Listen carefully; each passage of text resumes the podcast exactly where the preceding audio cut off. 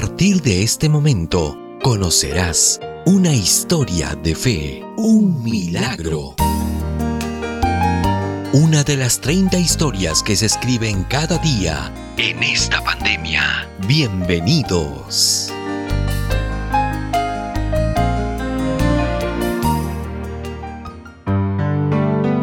El paciente, mejor cuidado del hospital. Quiero saludarles en el nombre de Dios. Mi nombre es David Yupanqui Balcázar. Pertenezco al grupo pequeño Huerto de los Olivos, ubicado en Nicolás de Piérola, perteneciente a la iglesia central de Chosica.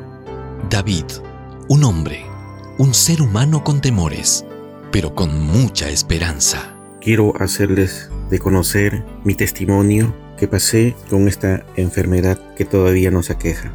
El confinamiento no siempre logró el objetivo de evitar que nuestros hermanos se contagien del temible virus. Muchos pasaban momentos difíciles, pero Dios siempre estuvo presente. Primeramente da gracias a nuestro Dios grande y poderoso por la grande maravilla que hace con sus hijos, aunque no lo merezcamos, pero Él es un Dios de amor y perdonador y que cumple sus promesas. David nos comparte su experiencia de vida. Quisiera contarles, hermanos, de que cómo Dios obró su maravilla conmigo en esta pandemia. La quincena de febrero del 2021 me detectaron que tenía COVID, así como mi esposa y mi menor hijo. Transcurriendo los días, al tercer día, la enfermedad se me acrecentó y comencé a saturar 87, lo que indicaba el oxímetro, y me comenzó a faltar el oxígeno. Sin embargo, David no solo estaba preocupado por el contagio de su familia. Mi preocupación en ese momento era que los hospitales estaban llenos, saturados y no aceptaban más pacientes, pero confiando en Dios me dirigí al hospital de salud de Chosica, en compañía de mi amada esposa. Dios me tenía reservada una cama para mí. Fui hospitalizado de inmediato en ese mismo momento. Yo no lo podía creer, pero había una dificultad que el hospital no se abastecía de oxígeno y que tenía que comprar las botellas de oxígeno y no contábamos con dinero en ese momento. Pero Dios no deja abandonado a sus hijos. Es increíble que aquello que teníamos gratis desde que nacimos ahora tenía precio, el oxígeno, imprescindible para continuar viviendo. Yo tenía, gracias a Dios, oxígeno ellos, los doctores, siempre reservan un poco de oxígeno que lo llaman puchos y me mantenían con ese poco oxígeno, pero pasado tres días de internado, la cosa se puso peor, se puso más crítica, con el oxígeno se había agotado. Pero esa noche apareció un médico que me dijo, señor Yupanqui, usted tiene que ir a otro hospital porque aquí ya no hay oxígeno. Padre mío Sueño estar en tus brazos, mi Dios.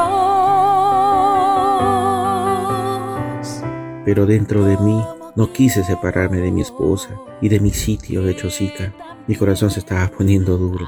Pero algo en mi corazón nuevamente me hizo pensar y dije, Dios, si tú quieres que vaya a otro lugar, me voy. En la madrugada, en ese día, aproximadamente una de la mañana, me trasladaron en la ambulancia con oxígeno hacia el distrito de San Juan del Lurigancho, donde queda el hospital Díaz Ufano. No me pude despedir de mi esposa, me iba con pena, pero llegando al lugar, Dios es grande. Me tenía una cama separada para mí, donde había oxígeno, y no tenía que comprar botellas de oxígeno. ¿Qué hacer? ¿Qué decisión tomar en estas circunstancias? Dios, ayúdame a tomar un camino, el camino correcto. Mi amor y mi hogar. Tenía un compresor mecánico al costado de mi cama por si fallaba el oxígeno general del hospital. La atención de los médicos, las enfermeras, las técnicas, fue una atención muy buena.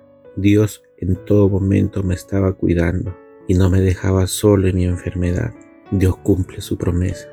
David sentía que en ese lugar lo trataban muy bien. Él se sentía como alguien recomendado, alguien muy especial. ¿Cuánto tiempo estaría así? ¿Cómo podría recuperarse? Dios hizo un milagro en la vida de David.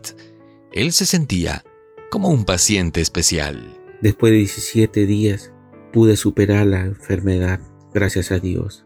Me dieron de alta. Fue el 5 de marzo. Ya recuperado y seguir ciertas indicaciones en casa para poder restablecerme bien. Dios nunca nos desampara. Él nos prometió cuidarnos y seguimos fiel a Él. Él es un Padre que cumple sus palabras y yo creo en Él, porque lo mostró conmigo desde que estuve en el vientre de mi madre y nunca me ha desamparado. Siempre está a mi lado y de mi familia, cuidándonos, porque Él también lo libró de esta enfermedad a mi esposa y a mi menor hijo, porque todos fuimos contagiados. Pero gracias a la voluntad de nuestro Dios estamos sanos para adorarlo y alabarlo por siempre. Este es mi testimonio, como Dios obró en mi vida y en mi familia. Que Dios los bendiga grandemente. Oh mi Dios es el Dios de lo imposible. Dios te salva la vida, cuando has estado al borde de la muerte, es cuando te das cuenta que ni todo el dinero del mundo puede ayudarte. Ahí, en la línea más delgada entre la vida y la muerte, por fin reconoces quién es tu creador y quién es tu Salvador. Y.